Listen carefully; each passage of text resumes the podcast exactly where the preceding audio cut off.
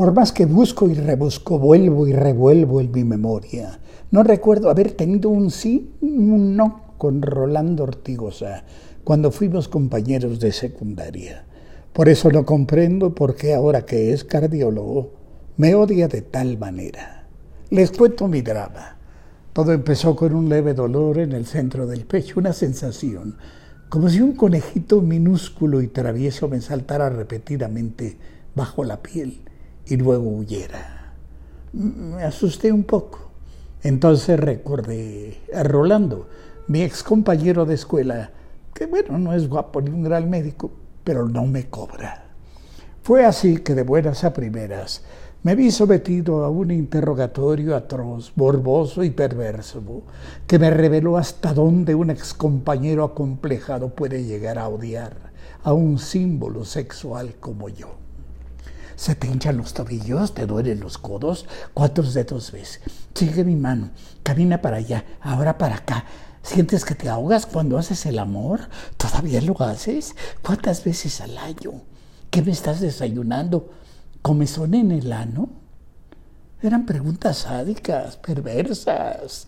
Enseguida Rolando me tumbó sobre la mesa de auscultación y empezó a palparme como una matrona hace con los pescados en el súper. ¡Ay, qué horror! Sentía sus manos heladas recorriendo mi piel.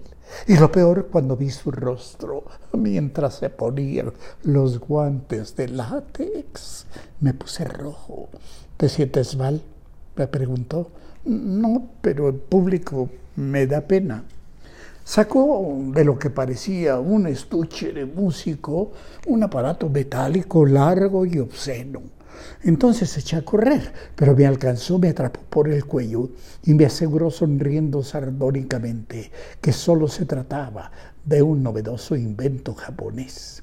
Enseguida me tomó la presión y exclamó triunfalmente, 120, 80 sin darme mérito alguno, como si se la hubiera medido él mismo. Luego me cubrió de crema, me colectó a un garabato de alambres y siguió su examen con el evidente propósito de encontrar algo mal hasta que exclamó la frecuencia. Un ser humano normal debe tener tres no sé qué en qué, pero yo modestia aparte tengo nueve. Eso fue suficiente.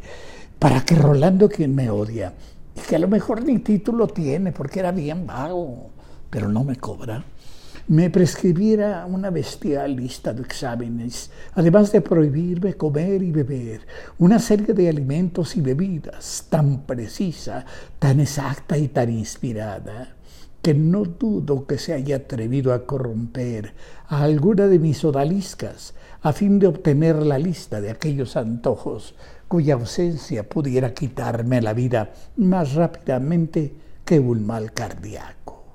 Lo peor fueron las albóndigas. Pero las albóndigas, ¿por qué, doctorcito? Protesté. Son muy irritantes. Y si me las como sin chipotle, hinchan igual el intestino. Y, si en lugar de, de, huevo les pongo un melox, choca con el resto de los análisis. ¿Y, si me las hacen de unicel sin carne? Pregunté sollozando. De ningún modo. Las albóndigas no. Y desde entonces, amigos, vivo con el antojo de las albóndigas y una lacerante pregunta en el alma. ¿Por qué me odia Rolando? ¿Qué le hice cuando fue mi compañero? ¿Cuál fue mi pecado? ¿A qué novia le volé? Además, Son estaba bien fea. Rolando Ortigosa es un monstruo que no debió ser admitido en la Facultad de Medicina, como no fuese dentro de un frasco de formol. Es un monstruo, sí. Bueno, pero no me cobra.